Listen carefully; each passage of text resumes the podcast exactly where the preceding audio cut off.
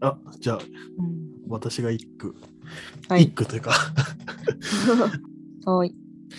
えー初めての街のバス停にバスを待つ人の顔をして立ってみるなり。初めての街のバス停にバスを待つ人の顔をして立ってみるなり。うん。なんなんつうんだろうね。なんかこの街の人ではないですよっていう。うん、ななんんかか引っ越してきたばっかりとか、ああそういいうう。うん。そういうことか。ただ、なんていうの、このさ、エイリアン、エイリアン感というか、うんうん。なんかね、あの僕、孤独っていうものがなんか好きっぽくて、ここ最近気づいたんですけど、 こ孤独、うんそうね、孤独とか うん。が一番好きな言葉ってのが、M フローのバーバルの、うえんっ、とね、本のタイトルにもなってるんだけど、エイリアン・オルタ・エゴスっていう、まあ、エイリアンともう一つの人格みたいな意味なんだけど、うん。エイリアン、まあ、異物とかね、えーと外来種とか、なんかそういう、のけ者にされているいそうな雰囲気のある言葉なんだけど、 なんかその人のもう一つの顔っていう本性みたいな意味もあったりするんだけど、なんか、この歌読んだ時に、なんかそれを感じたというか、うんうん。エイリアンとも、エイリアンって、その、 なんていうのあの英語のエイリアンね、 えーななんて、なんて言うんだろう。地球外生命体とかじゃなくて、うん。その場に溶け込めない人とかさ、外から来た人みたいな、そのエイリアンのもう一つの顔っていうのが、ここの瞬間に現れたんだなっていう。ああ。つまり、うん、なんかこの、この町の住人として生きるって決めた時にそういう表情ができるんだろうな、みたいなさ、 うんなんかすげえわかるなと思った、その、その心は。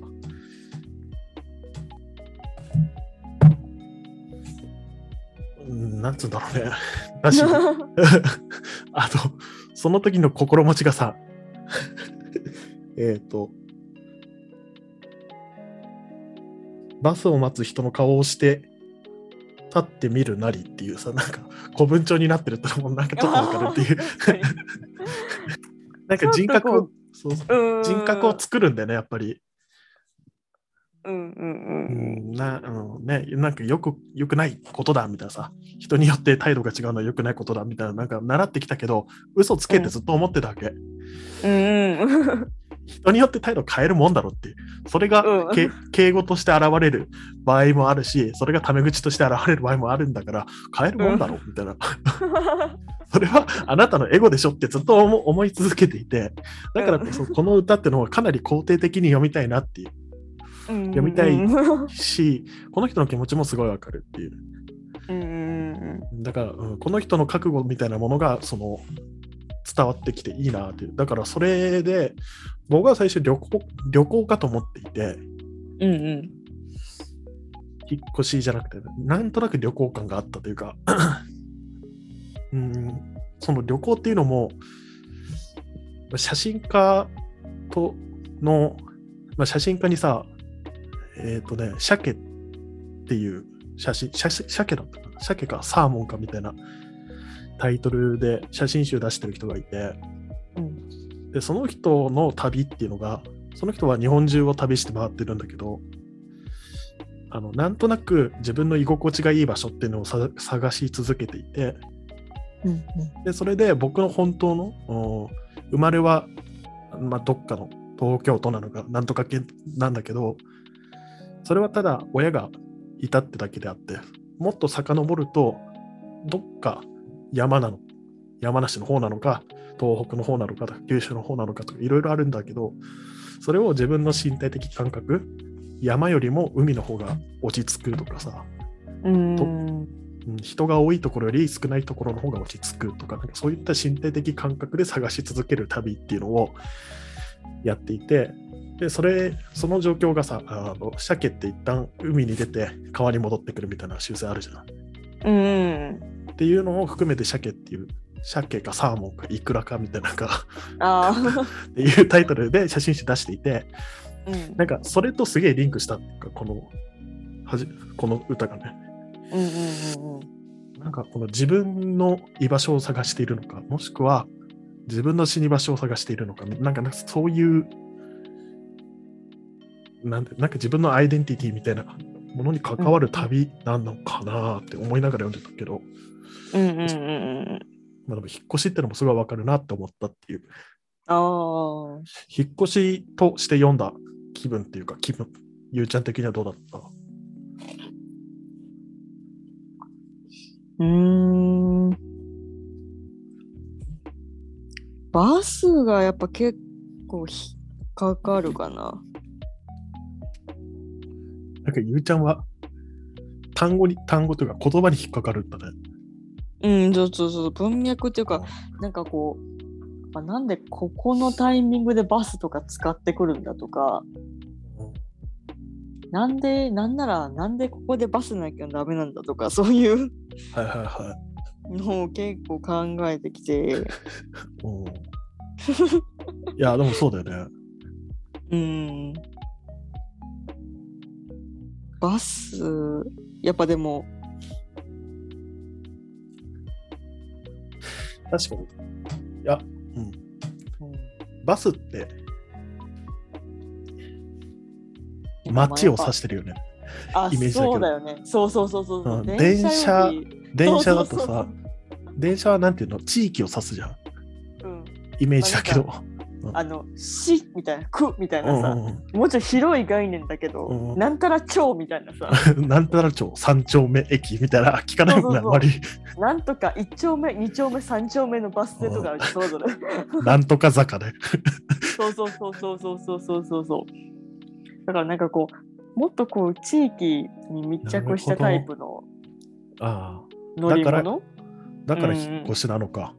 そうそう引っ越しだし本当に知らないからここのバス本当に乗っていいんだろうかみたいなこのバス乗っちゃったらどこに行くんだろうみたいな なるほど、なるほど、なるほど。初めて来 て、ここが分かんないです。分かんないんだけど、あこのバスに乗っていいのか分かんないんだけど、あの聞いていい、聞くほどの勇気もないっていう。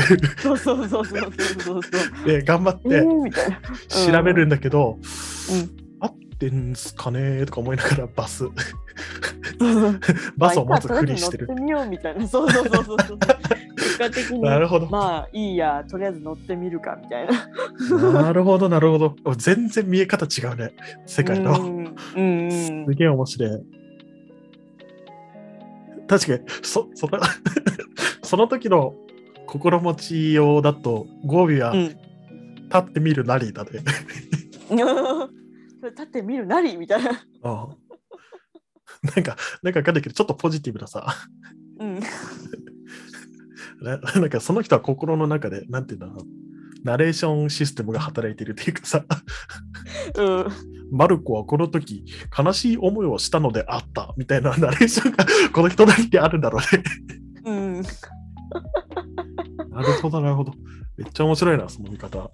勝手なナレーションが聞こえてくるタイプの。うん それでも、それでも広大は歩き続けるとか思ってる子多分いるよね。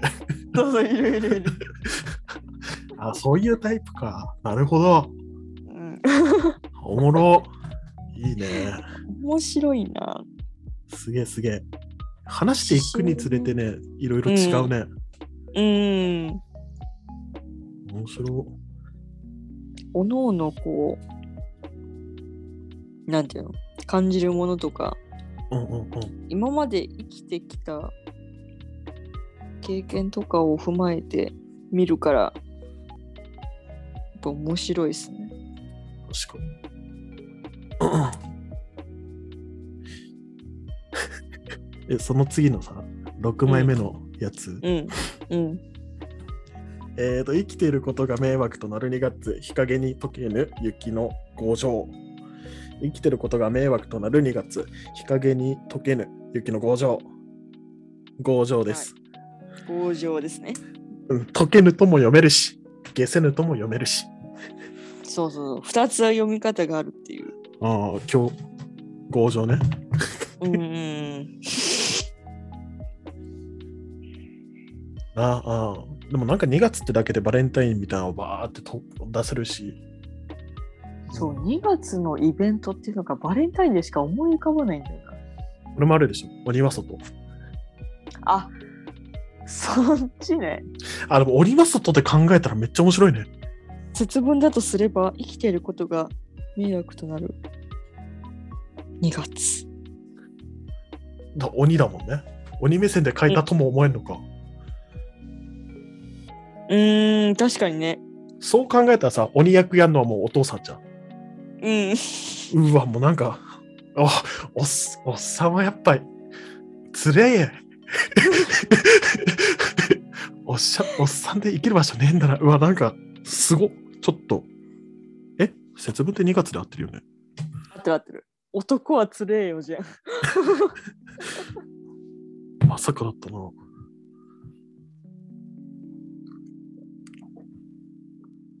もしでもバレンタインデーだとすれば、女の子になるよね。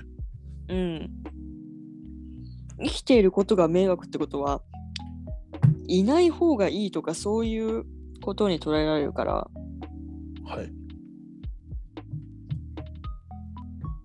存在が迷惑ですよ。まあ、あなたの思ってる私のことは、なんかあなたは迷惑に感じているでしょうね、みたいな。